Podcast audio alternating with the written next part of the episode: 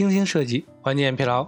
大家好，感谢收听 UX FM，我是主播 Lawrence。你可以在微信公众号中搜索 UX FM，关注我们的最新动态。今天为大家分享一篇来自于人人都是产品经理的网站文章：如何应对复杂 B 端表单设计。作者呢是杜小杜。不得不承认呢，对于特别复杂的 B 端表单。简化呀，只是提升其应用性的方法之一。遇到数据量大、层级深、数据之间有交叉或者呢嵌套关系的表单时候啊，还需要考虑该如何分析、拆解、组织、呈现这些数据。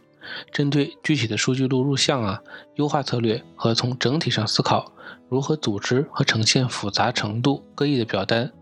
一、将用户成本降至最低。外部表单设计点石成金提到了。由内而外或由外而内，简单理解呢，就是两个看待事物的视角。Inside out 就是由内而外的呢，从系统或者软件角度出发，向用户啊要求，请提供我需要的信息。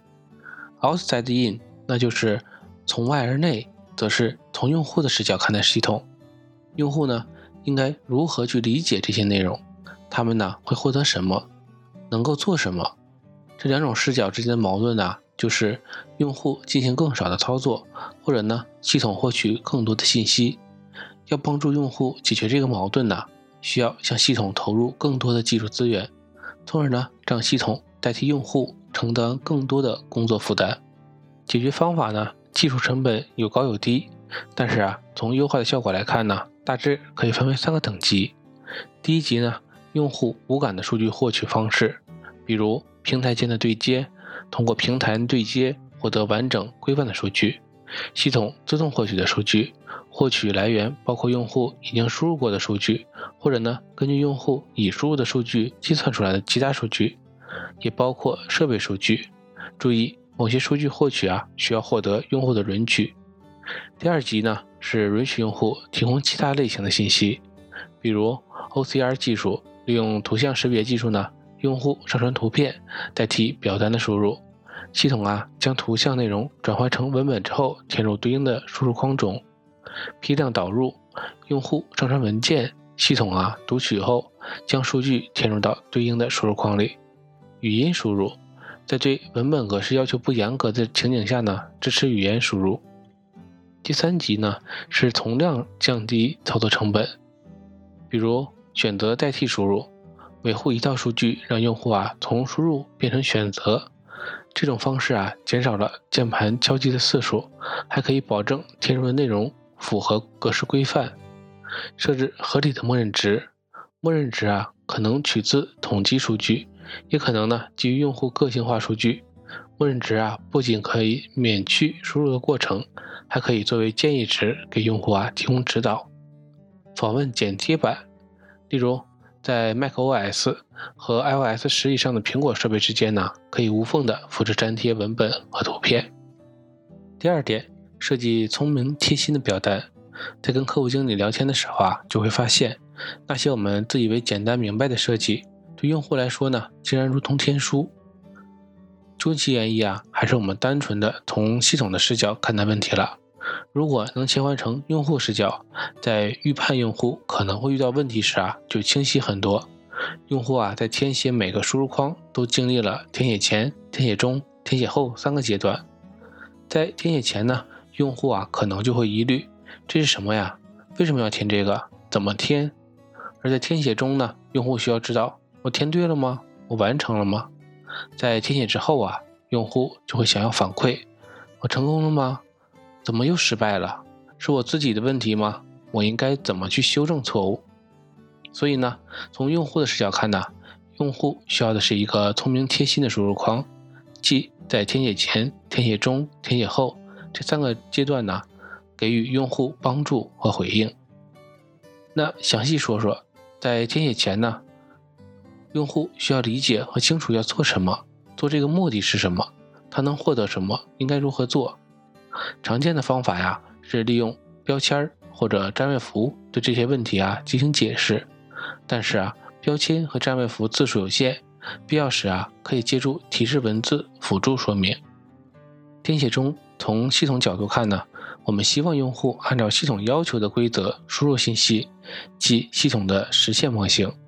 从用户角度看呢，用户可能不知道、不理解规则，即用户的心理模型。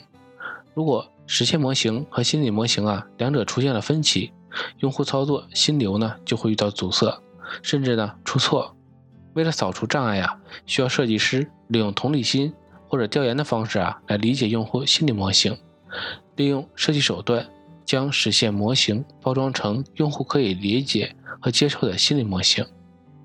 大部分用户呢根本无法理解用户出错的另一个原因是情境中啊存在干扰因素，比如呢时间紧迫或者呢注意力不集中。环境嘈杂，在户外啊，可能有恶劣的天气干扰，因此啊，在设计时啊，需要考虑到用户操作呢，可能是处于怎样的情景之下，用户啊会遇到哪些障碍和问题，然后呢，帮助用户过滤情景中的各种干扰因素，尽快完成任务。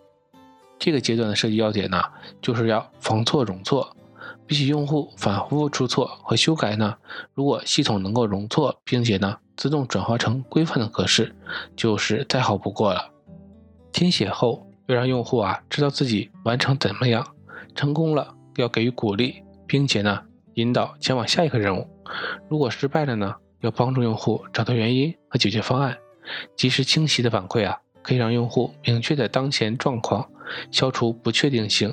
缩短在每个节点逗留的时间，快速完成任务，最终呢达成目标。第三部分，关于逻辑架构。如果我们上网搜索表单设计啊，会搜出很多相关的设计经验来。不过呀，大多数经验呢都是试图解决单个表单的布局和样式问题，而非多个表单之间的逻辑架构和衔接关系。然而啊，一个页面不会无缘无故的出现，它承载了特定的任务。特定任务呢，是用户达成目标的其中一环，和其他任务环环相扣的。需求啊，不会脱离于场景单独存在。场景中的需求需要场景化的解决方案。举个例子，某商家呀要进货，需要提供订货单，包含商品列表、收货信息、开票信息、付费渠道和账期方案等。为了保证多方合法权益，还需要在验证签署人意愿之后呢，在线签署订单合同，还有卖家发货后买家的签收单等一系列的表单。那么上面的例子可以说明啊，某个表单的数据量很大，依旧啊是单点问题，解决单个表单的布局和样式啊很重要。但是啊，这类问题处于相对表现层的位置，还得向深处挖掘。如何处理多个表单之间逻辑架构和衔接的方式？第四部分呢，就是视图载体。了解了架构，还需要搭配载体，也就是采用何种视图，是页面还是弹窗？页面可以是单页，也可以是多个分页；弹窗可以是模态的，也可以是非模态的。在播客的文稿中啊，我们附件了一些常见的视图。设计时啊，采用何种形式，要综合考虑以下几个方面。但是啊，这些因素本身没有明显的边界，所以呢，也不存在绝对的正确选项。评估方案时呢，还需要把用户使用场景中干扰因素考虑进去。内容的多少，内容太多呢，就不适合放入到弹窗内。复杂程度，层级多少，是否存在联动关系等。逻辑结构，串行更适合分页，树形结构更适合在一个页面内聚合。设备限制包括屏幕的大小、设备使用方向和来源页面的关联度。弹窗和新开页面相比呢，弹窗和来源页面的关联度啊更强。今天的内容就到这里了，让我们期待下期的精彩内容。